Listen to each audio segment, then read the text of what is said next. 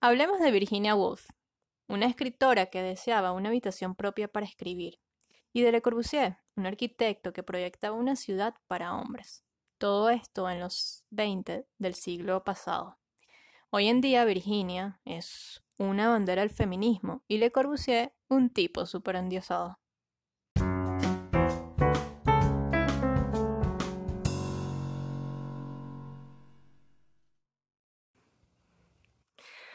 Hola a todos, hola a todas. Eh, este episodio de vainascultas.com, el espacio del diseño, la arquitectura y las vivencias, es quizás hasta el momento uno de los más críticos. Ya hubo un precedente que fue el de Dieter Rans, pero eh, más bien enmarcado como en un sistema político. En este momento vamos a hablar sobre las desigualdades, la inequidad del espacio, las desigualdades de género. Es algo muy interesante que desarrolló Pat, arroba la Vera Paparoni, que la tengo aquí a mi lado, que nos va, que nos va a instruir eh, sobre una pugna entre una gran escritora, eh, Virginia Woolf. ¿Y quién eres tú? Ah, ya va. Yo soy la otra, ya va. Este... la otra. La otra. Y el otro. Y, el, menos la, mal que ella misma se cataloga como la otra. No soy yo. A ver, para terminar, ¿con quién era la pugna? Con Le Corbusier. Le Corbusier. Le Corbusier. Eh, quien, quien fuera un arquitecto. Quien ha sido sumamente renombrado, endiosado, en la academia lo tenemos por, por las nubes, es así. Uy, sí, sí, sí, en absoluto. Y precisamente por eso es que yo vengo a hacer una crítica acá y, y todo a partir de un cuento, porque no me parece, pues, que, que el... ¿Qué pasó?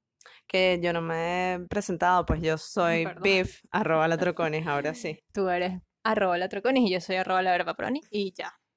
Ya podemos seguir Siempre con... tenemos ese error, que no nos presentamos bien. No, no, de verdad. Pasa, Biff, que un día yo me encontré un tweet en el, en el feed de, mm, de Twitter de Claudina de Gives. Bueno, arroba soy Claudina. Y ella mencionaba que, o sea, estaba haciendo una crítica, pues, a esta comparación entre Virginia Woolf y Le Corbusier, que mm, ambos, mm, digamos, ambos hechos estaban sucediendo al mismo tiempo, que es, es lo, lo curioso, lo caótico también.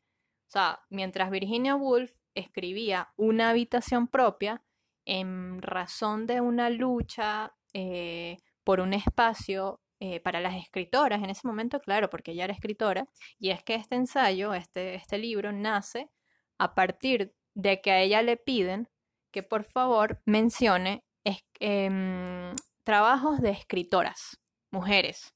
Y no había. Y no había. Y entonces ella se pone a ver por qué Carrizo no hay escritoras mujeres. Y después de 100 años todavía nos es difícil poder mencionar los trabajos de las mujeres y que hay, pero que no hay tanta visibilidad. Y esa es la cuarta ola del feminismo. Esa es la cuarta. Y por eso nosotras estamos montadísimas en esta ola y ahora reafirmando Em, bueno, el, nuestro propósito también con, esta, con este contenido, con esta divulgación. Ya hablamos de varias arquitectas em, y ahora, bueno, estamos hablando de una escritora, pero que tiene mucho que ver porque era una escritora que em, exigía un espacio propio para hacer. Ella quería una habitación para escribir. ¿Por qué? Porque las casas en ese momento no lo contemplaban. ¿Qué pasa? No contemplaban espacios, a ver, de desarrollo intelectual, de desarrollo creativo, ¿de qué? No, exacto. Las casas en ese momento eran más espacios de áreas domésticas y mm, áreas para socializar. o sea, morar y dormir. Exacto, exacto. Las, las áreas para desarrollarse intelectualmente, para crecer, estaban fuera de las casas. Por ejemplo, una biblioteca, o también los filósofos, los poetas se iban a los parques a escribir, porque, sabes, puedes expandir tu mente allí, pero Virginia no podía hacerlo porque era mujer. O sea, tú... Así. Así. Así, así claro y raspado. Mira, tú no puedes pisar la grama porque eres mujer. Yo la verdad es Estamos que hablando de Inglaterra.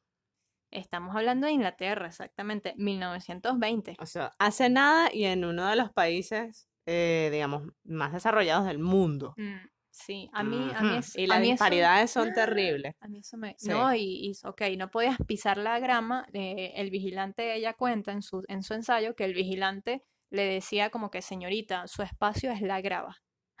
No, yo me muero. Si a mí alguien me llega a decir, tú no puedes pisar la grama porque eres mujer, yo me muero. Cuando se supone que el espacio público es, Es. El, el espacio más inclusivo de todos. Exacto. Bueno, eso en teoría debería ser. debería ser así. Y cualquiera que proyecte en un espacio público ha de contemplarlo. Exactamente, y no estamos hablando solamente de hombres y mujeres, también niños, ancianos, personas de tercera edad, discapacitados, o sea, todo, Todo. esto debe contemplarlo. Todo, raza, y, y género. hoy en día mm, eh, todavía sí. no sucede del todo. No, o sea, no, hay que no. tenerlo en cuenta. Mm. A ver, la biblioteca era un lugar donde tampoco ella podía em, Acceder. acceder si no iba con un hombre. O sea, es que eran cosas inconcebibles. Era como. O sea, que, que si por ejemplo en este momento a ti te pasa eso, es una ofensa.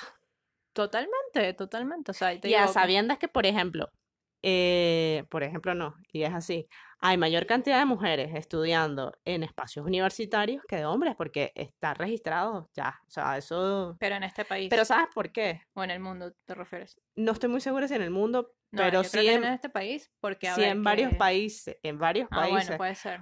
porque instruirse y capacitarse te da las herramientas para avanzar en la vida. Por eso es que la mujer recurre mucho a la educación. Bueno, además que a muchas nos gusta, evidentemente. Claro. Es una manera de liberarse del patriarcado. Bueno, a ver, yo quería eh, introducir esta vaina por otro lado, pero no importa, es- estuvo bonita también. Pero quería echarles un cuento, que esta crítica, además del tweet que se me atraviesa, que me dejó toda reflexiva, me hizo pensar mucho en una vez que yo estaba por allá en la mitad de la carrera y tenía un proyecto que hacer que era una vivienda de interés social. Y a mí me gustó mucho el proyecto porque era un reto, la verdad. O sea, eran escasos metros cuadrados, con escaso presupuesto, eh, además contemplando un espacio eh, íntegro para una familia, ponte tú, de 3, 4 miembros, o sea, una familia promedio. Em, bueno, era una, una casa de interés social. Yo llego muy contenta con mi primera propuesta y el profe me echa para atrás básicamente toda la propuesta. Pero lo primero que hizo y lo que más me hizo ruido fue que él me eliminó eh, o, me canceló mucha área de la cocina, sobre todo empezando por el mesón. Él me dice, no, ese mesón que tú tienes es muy grande. Tú tienes que reducirlo. menos cuánto era el mesón. Oye, o sea, yo le había dejado quizás unos mm, un metro de un lado y un metro y medio del otro lado. Ok. Pero él me dijo, eso es muy grande para esa cocina. O sea, la verdad es que Tú la, ahí vas a patinar en ese la verdad es que la cocina se veía grande eh, para, para toda la casa, pero porque estamos en Latinoamérica y tenemos cultura de, de de cocinar, cocinar, y de de- hacer visita en la cocina. o sea, yo pensando en eso. No, no estoy diseñando una casa en Europa, estoy diseñando una casa en Venezuela. Claro, y además que en, en las zonas populares, no, no en las zonas populares, ya prácticamente en todos lados, eh, la cocina es un espacio de, para generar ideas de negocio. Exacto, Ahora. ahora mucho más. Entonces, bueno, contemplando todas estas necesidades reales, no solamente funcionales, eh, yo propongo este espacio y el tipo me dice, el tipo, el profe me dice, con 50 centímetros de mesón está bien. Cocinaba mucho el profesor. No, pues, me imagino que hacía conflay y esas cosas y ya. Bueno, Ajá, pero, pero porque le restó, ajá. además de que hay es Él me, demasiado. claro, él me dice, bueno, le resto a la cocina porque es demasiado, es muy grande. es- Este, luego él me dice, le resto a la circulación también porque esa circulación es muy grande. Bah, no sé, según él. Le resto a las habitaciones que también eran muy grandes y le doy espacio al garaje. O sea, de verdad. Porque claro, porque el garaje era la parte más barata de construir, porque eran unas columnas y un cielo raso y punto, ya está. ¿Por qué le vamos a dar más espacio al garaje? O sea, al carro. Porque estamos en una cultura que ha mm, arrastrado, ¿verdad? El carro hasta... mm, es como si fuese un hijo. Bueno, y la, la verdad es que yo quiero mucho mi carro también, y, hice un post sobre esto, pero mm, le damos muchísima importancia eh, uru- eh, urbanísticamente. Sabes que una amiga una vez me dijo que tener un carro era manera de ahorrar en la vida. Porque ella me decía que las personas que andábamos en transporte público, o sí, básicamente en transporte público, gastábamos más. Que tener carro era una manera de ahorrar. Yo pensé que me ibas a decir, tener carro es una manera de llegar. de tener- llegarte, chameta. No, tener carro es una manera de concebir la ciudad como lo hacía Le Corbusier, fíjate. Que Le Corbusier, em, pues fue un tipo bastante moderno, él hizo, o sea, él tenía una concepción del espacio bastante interesante porque él decía como que, bueno, tenemos que aprovechar el máximo del espacio, plantear aquí edificaciones, viviendas, fíjense que ya la- las familias vienen más grandes, este, em, las ciudades van a estar, van a estar más desarrolladas, tenemos que incluir más espacios aún en la ciudad, eh, digamos, en la vivienda, que no sea solamente eh, em, comer y dormir. Bueno, y él estaba diseñando a la par que estaba este boom eh, del, del auto también. Exacto, que tú misma lo comentabas en, en estos días, ¿no? Que él, él se basaba, o sea, él se basó en, en el diseño del- de la, de la edificación. a- em, Él tomó el auto como auto, referencia, como una máquina de, eh, de, de- de transporte y luego eh, dijo, ok, entonces la, la casa va a ser una máquina de habitar, de ahí esa Exacto. frase célebre de él, la machine o, o esa definición, por decirlo así, célebre de él. Ajá, pero y es que es como si ahorita no pensáramos, por ejemplo, en, en las comunicaciones, en el internet, en la inteligencia artificial, en- para diseñar. O sea, él estaba diseñando en función de lo que era el mundo en ese momento, evidentemente. No lo estoy, no lo estoy para nada. Endiosando. No, no, no, no para nada. Solamente que estaba como contextualizando en ese No, exacto, y por eso, y por eso entro con Le Corbusier como la parte bonita de él, porque de verdad hay mucho que agradecerle, em, y, y de verdad que hizo cosas bastante bonitas eh, y útiles sobre todo. El problema de Le Corbusier para mí, y es mi crítica en este artículo y en este, en este episodio del podcast, es que, mm, a ver, si bien él se, él se basaba en, en las necesidades contextuales de ese momento, él no preveía las necesidades de las mujeres. ¿Y por qué digo esto? Porque si bien él veía como, ah, vamos a diseñar en función del carro, porque el carro es el que, la- o sea, del auto, Porque es el es- desarrollo. es, el lo- desarrollo, lo es para pujante. dónde, para dónde vamos. El auto en ese momento era manejado mayormente por un hombre, o sea, por los hombres, los Sí. hombres que salían a trabajar, a hacer negocios, a reunirse, a crecer, a estudiar, era esa la vida. La mujer se quedaba en casa, planchando, cocinando, eh, lavando, eh, mm, viendo a la gente pasar, viendo el atardecer, o sea, nada, la, la mujer habitaba la casa. Sí, y entonces estaba muy disminuida la, la mujer. Fue muy disminuida por años, años, siglos de siglos. Exacto. Entonces, fíjate, es interesante, súper curioso además que esto está pasando en paralelo. O sea, Virginia en Inglaterra diciendo como que, coño la madre, o sea, yo necesito una habitación para mí, para escribir, porque yo, yo quiero em, publicar, yo quiero crecer.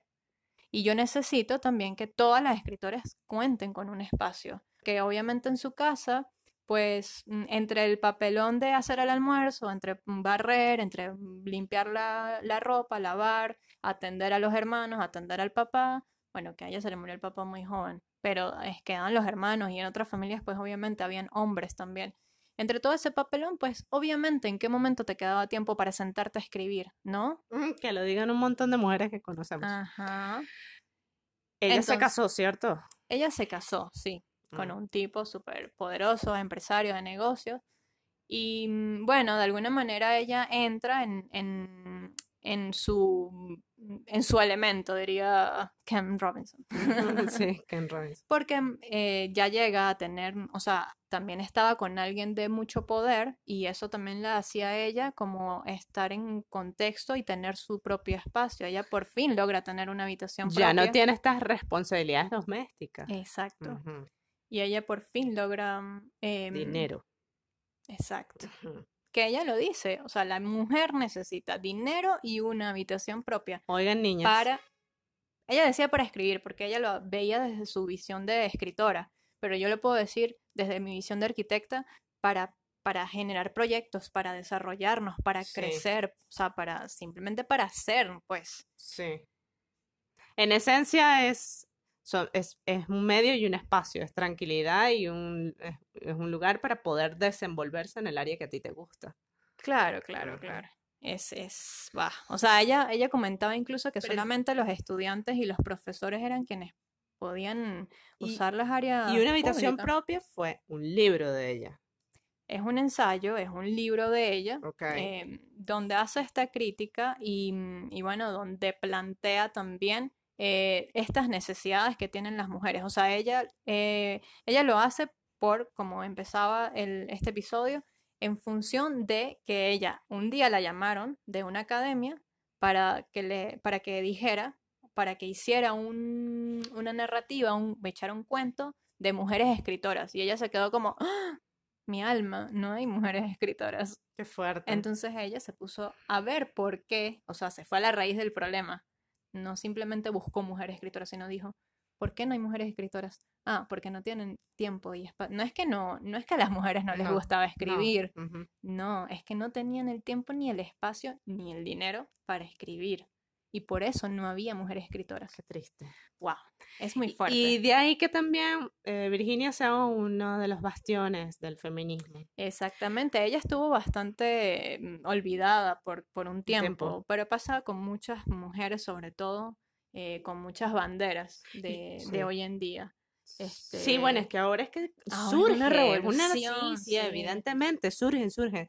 Yo admito, por ejemplo, ser una neófita del tema porque además yo no mm, consumo literatura, sino más bien libros técnicos. Sí, o sea, lo Pero mismo un va te- atlas, un esto, lo otro.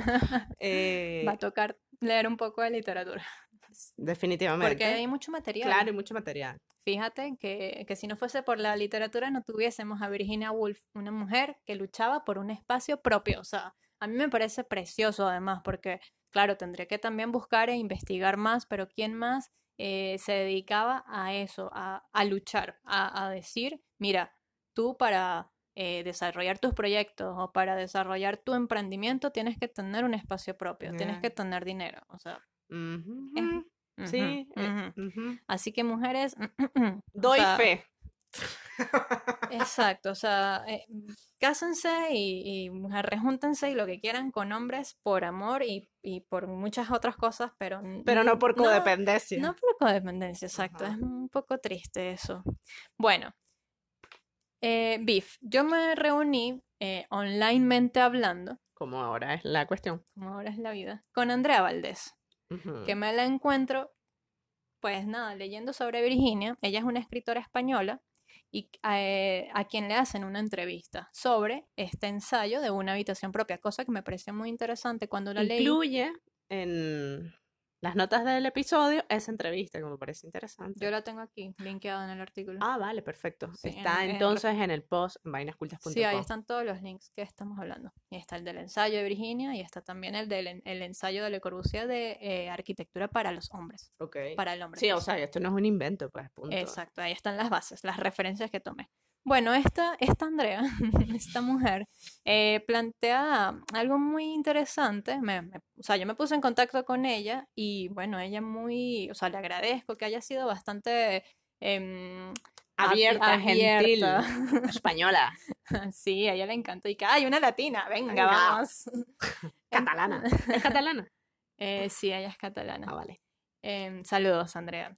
Y bueno, nada, entonces ella me decía que Virginia Woolf, ella, la- ella este, dije que era escritora, sí, y- pero a ella le gusta mucho la arquitectura. Y ella concibe a Virginia como un elemento arquitectónico. Qué curioso, ¿ves cómo se conectan las cosas? A mí me parece Es encantador, sí, sí, es encantador.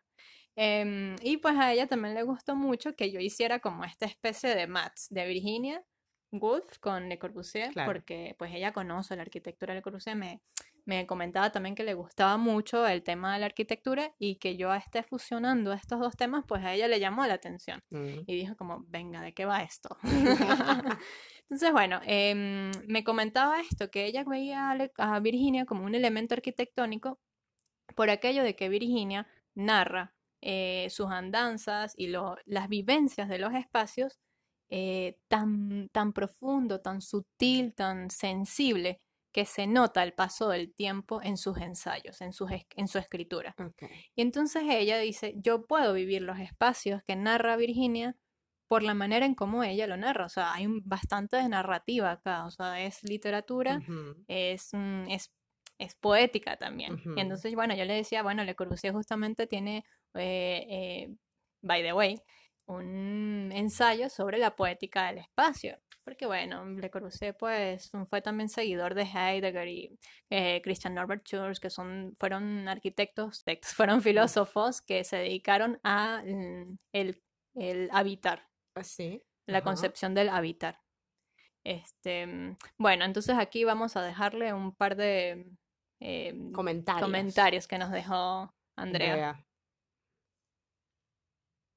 Eh, mi idea de la poética, que creo que está en, el cine, en la arquitectura, en la literatura, y tiene que ver mucho con, la escritura y de hecho tiene que ver con, Virginia Woolf, lo que entendí que ella intentaba hacer. Una cosa que me gusta de, Virginia Woolf cuando, cuando escribe es esa sensación ¿no? de, en un mundo hipercaótico, cuando habla de Londres, de las calles, el ruido, la interrupción, la idea de simultaneidad, que es una cosa compleja, ¿no? La idea de que igual no todas las cosas son excluyentes, de hecho son bastante compatibles y simultáneas y eso nos da un poco de vértigo, ¿no? Sentir que, que varias luchas o varios ruidos o varios momentos pueden suceder al mismo tiempo, ¿no? Estamos acostumbrados a una construcción muy lineal cuando en realidad la vida nunca es lineal, es caótica, que es una cosa que me gusta mucho de, de, la escritura de Virginia Woolf, es la sensación de, de introducir una unidad en el caos. Para mí la poética es esto, es construir tu propia unidad. No se trata de explicar ni de dominar nada, simplemente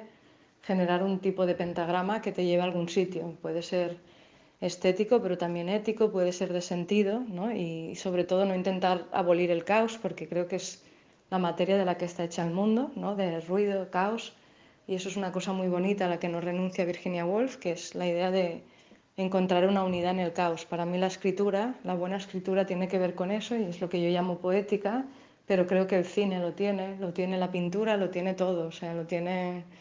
Eh, es una cosa muy difícil, no sé, y cuando se encuentra en, en los lugares es difícil de, explicar, ¿no? También a veces es una, es una sensación, es esa cosa que está ahí, ¿no? Y, y que para ti pues te da un vector o una sensación, a veces es simplemente una sensación entrar en un lugar y sentir que algo está, está ahí por algo y que funciona de esa manera y a veces no puedes ni explicar racionalmente por qué funciona, pero funciona, está funcionando. ¿no? Eh, en términos de arquitectura me ha pasado poco, lo he de decir, pero me ha pasado. La última vez fue yendo al, al Sex Pompeya en, en Sao Paulo, cuando vi aquello que hizo... Eh, eh, Lina Bobardi, que es una arquitecta que me gusta mucho, la sensación de haber generado un espacio en el que la gente lo entendía solo, no tenía que explicar nada. El espacio estaba ahí, lo dejaba a disposición y la, gente hacía un uso muy inteligente de él porque no, había que explicar mucho, estaba ahí y funcionaba solo. Y eso me pareció muy bonito, ¿no? la idea de, un espacio que, por sí solo te lleva a ser inteligente. Creo que eso es el gran reto de la arquitectura y ahí veía mucha poética porque era su proyecto allá era partir de una estructura que ya existía, bastante dura, ¿no? si quieres industrial, y cómo la fue reinterpretando, abriendo agujeros, eh, recurriendo a, colores como el rojo, ¿no? que es, para ella era el símbolo de la vitalidad, y a una aproximación muy popular del espacio, y de repente entender también eso, ¿no? esa convergencia de, de cosas para, para permitir que sucedan otras, me pareció, para mí me pareció muy poético. Aquí diría, ostras, qué poético, ¿no? Eh, igual a algunos les parece ridículo esta palabra, que es una palabra, pues sí, un poco abstracta y un poco blanda, pero creo que es, también es muy fuerte, es muy, resuena, ¿no? Es una cosa que resuena y que, que para mí tiene sentido. No sé si a los demás les pasará igual. Che, qué linda la Andrea, ¿eh? Lindas reflexiones, ¿eh? Sí, totalmente, gracias, de verdad. Aquí estamos como con corazoncitos. Con corazoncitos, con carita de corazones. Bueno, yo considero que esa sensibilidad que menciona Andrea, eh, ese paso del tiempo que mm, envejece, envejece, a ver, los espacios que estás narrando y refleja la severidad y utilidad de la arquitectura. A ver, que yo lo veo como un espacio público versus el espacio privado. Em, en ese sentido, el espacio público sería un elemento para estar y el espacio privado un, un elemento para ser o un espacio. Porque, y estar. exacto, que en español existe, porque en otros idiomas no existe tanto. En lo privado se acepta la fantasía, el capricho, el exotismo. Y en lo público, pues esa mm, mm, necesidad de expandirse, de, de Socializar. socializar, de crecer, exacto. Ujú. Entonces, pero tú estás y en, en tu casa tú eres. Y tú tienes, por cierto, una mm, eh, como una triada muy bonita del espacio público con el espacio privado y tú le agregas el espacio íntimo, que es Sí, aún más que es aún más, más. Es como ya la cama. deep, deep inside. La vida, yo, yo hablo de que la vida tiene la vida pública, la vida privada y la vida íntima. Y la vida íntima es eh, de las cosas más em, eh, sabrosas que puedas llegar a Sí, tener, total, ¿verdad? total.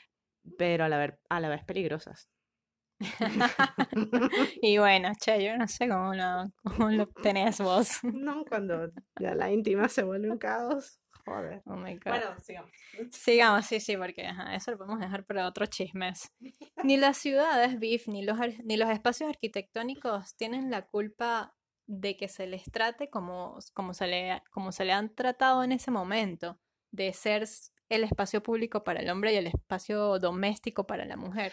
La verdad Bueno, que porque son concepciones en función de quien los crea. Están condicionados a la manera de pensar de esas personas. Y fíjate que nuestra cultura no es que... mm, no es porque todos hemos, hemos eh, puesto nuestro granito de arena para hacerlo. No. O sea, no lo veo de esa manera. Es, lo, lo que está pasando aquí en este momento es que se está, el status quo está temblando, Está- sí, es una ¿verdad? Es revolución, una ¿no? revolución, evidentemente, hay personas que les molesta profundamente, eh, pero es porque queremos espacios inclusivos, punto, porque Claro. no los había. O exactamente. sea, s- hace 100 años repetimos, no los había, la mujer no podía entrar en la biblioteca, por favor. Por favor, o sea, es que se me hace inconcebible, de verdad. Ujú. Por eso digo, le- los espacios no tienen la culpa de esta idiotez. Y me disculpan el francés, pero es que es una idiotez. O sea, felizmente estamos luchando por eso. Y bueno, todavía falta mucha lucha. Mm. Aguántensela. Exacto, ustedes se van a morir y las mujeres todavía van a estar ahí luchando, tranquilos. Si Virginia Woolf narra que en muchas ocasiones la casa es el lugar de reposo de otros y donde las mujeres se ven obligadas a ejercer de ofi- oficios domésticos, es imposible encontrar como el elemento para ella, o sea, según su percepción del espacio, en casa, obviamente, porque estás ocupada con lo doméstico. Claro, porque además no todas las mujeres les fascina ser eh, de domésticas, no. Exacto, o sea, feliz, me- o sea, no. genial por quienes les fluye, porque, Pero lo, porque lo quieren, existe, pero evidentemente. por quienes nos nacimos para eso, eh, eh, me lo paras ahí. ¿Dónde queda entonces la Por libertad? cierto, va a revisar la salsa. ¿Dónde queda entonces la libertad y la identidad de esta gente, nosotras que queremos pues desarrollarnos intelectualmente, académicamente? Y em, Andrea tenía una reflexión también que, que nos compartió sobre este asunto de libertad, identidad, del espacio propio. Escuchémoslo. Un contexto en el que hombres y mujeres eh, aprenden en espacios segregados, o sea, hay una educación que se entiende para las mujeres y una para los hombres, ¿no? Incluso ella intenta entrar en una biblioteca pública en Inglaterra y no le dejan pasar porque viene sola, ¿no? Es que es una imagen un poco fuerte que ahora damos por hecho que eso es una barbaridad, pero no pasó hace tanto, ¿no? Entonces hay que contextualizar mucho lo que está diciendo Virginia Woolf dentro de que luego aporta cosas que me parecen súper actuales, ¿no? Y eso es lo, interesante. Y las que no lo son tanto se pueden reformular de una manera que tienen cabida hoy en día y por eso me parece muy importante su legado y su escritura, ¿no? Entonces, sí, yo, soy una defensora del cuarto propio. Esto implica también eh, una concepción del espacio y de la vida que, que es muy occidental, ¿no? Porque me di cuenta cuando hace bastantes años fui a China y era imposible. O sea, el concepto de intimidad es un, es un concepto eh, occidental, burgués, de clase media. O sea, la intimidad, que es algo tan, para algunos, entre las que me incluye, una cosa importante, es una construcción pues de, de un determinado lugar y de un determinado contexto, ¿no? Y es, es, es una, digamos que es una, es un privilegio la intimidad. Y ahora lo estamos viendo, ¿no? Con lo que llamamos aquí la emergencia habitacional, la idea de un poco pues de gente con 40 años conviviendo con sus padres y las dinámicas que tiene eso, ¿no? O compartiendo piso cuando deberían ya poder estar en otra situación, ¿no? Eh, eso es, es algo muy llamativo, ¿no? Eh, y que sí que creo que afecta a, a muchas cosas, también a nivel simbólico, no solo, no solo en cuanto a, a nivel práctico, a la idea de tener un espacio propio. Si te fijas, además, eh, muchas escrituras vinculadas con el género, esto lo han tenido muy presente, ¿no? Eh, son interesantes en la medida en que ponen a un sujeto en relación al espacio y, y sobre todo explican que la interrelación entre el el ese sujeto y el espacio es muy importante. Por supuesto están las personas, que para mí es lo más importante, pero los espacios también determinan cómo te aproximas o, no a las personas y a veces necesitas estar a solas, que es una cosa que defiendo a muerte, y por supuesto necesitas estar con gente porque también lo defiendo a muerte, más ahora con el confinamiento, las ganas de volverte a encontrar, ¿no? Y, y- y- y un poco poner en común las ideas, ¿no? Y no sé si esto es la visión que tengo, igual me he ido un poco por las ramas, tengo esa tendencia, pero es lo que hay. Espero que te sirva. Y gracias por la invitación. Hasta ahora. Bueno, mm, yo estoy súper de acuerdo. Me parece fenomenal. Fenómeno, como dicen los argentinos. Fenómeno. No, de verdad, hay que ser un poco reflexivo y, y sobre todo crítico y autocrítico con este asunto. Sabes que muchas personas dirán, eh, sobre todo hombres, debo decirlo, que porque tenemos que volver al pasado como para escudriñar. Me parece que es también importante hacer reflexiones sobre lo que hemos construido porque el pasado Claro, hace que este, tengamos lo que tengamos, seamos lo que seamos claro. y de qué manera vamos a mejorar. a- mejorar. Y es, evidentemente se hace a través de la crítica y la reflexión, aquellas cosas buenas que vengan y que sigan y aquellas cosas que no están tan bien, que se modifiquen. Pues, punto, es un, es una evolución. Exacto, es evolución. Y es de alguna manera también madurar y querer cambiar las cosas que no funcionaron en su momento. O que tú dices, mira, esto estuvo bien en ese momento, pero ya no, o sea, basta.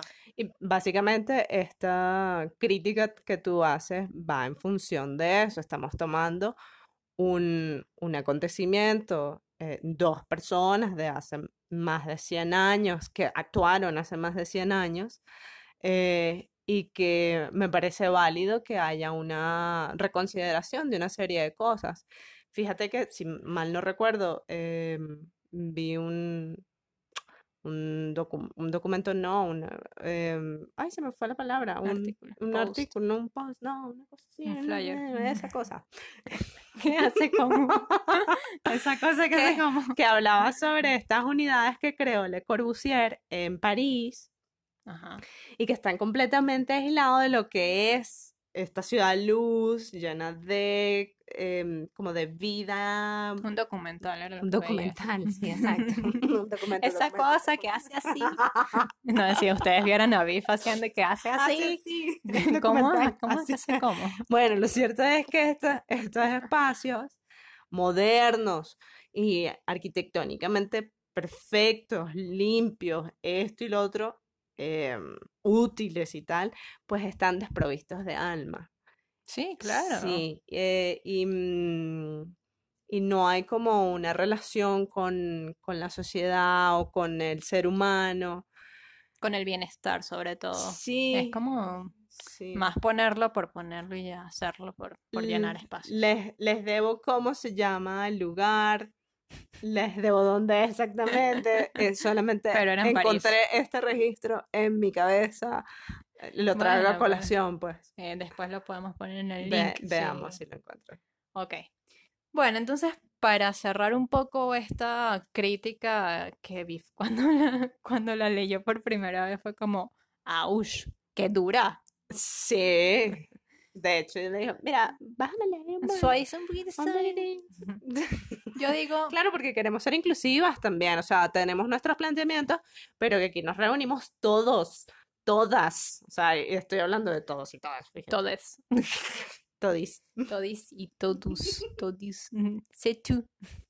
Yo aquí concluyo el, mi crítica con una carta abierta a Le Corbusier. Donde Ah. quiera que esté, me va, a es- me va a escuchar. Ok. Querido y endiosado Le Corbusier, hermosa de verdad, pero de verdad, o sea, an- es que la admiro. Ajá. Tu unité de habitación de Marseille, porque es que tuve el privilegio y la, mm, la opción de conocerla y de verdad que es preciosa. La unidad de habitación de Marsella. Esa es la traducción. Sí, bueno, pero es que no se llama así. Ajá, que queda en Marsella, al sur de Francia. Es hermosa con sus módulos de concreto bien orientados, su espacialidad, o sea, está como que todo perfectamente calculado, porque ajá, él se basa en el modulor, en el modulor, by the way, en una medida hombre. o sea, y que el hombre parisino de los años 20 mide 1,75. No, para eso Panero, Panero fue mejor. O sea, tuvo hombre y mujer. Luego hablamos de eso. Luego hablamos de Panero. Ok. Que. Bella, bella, bella.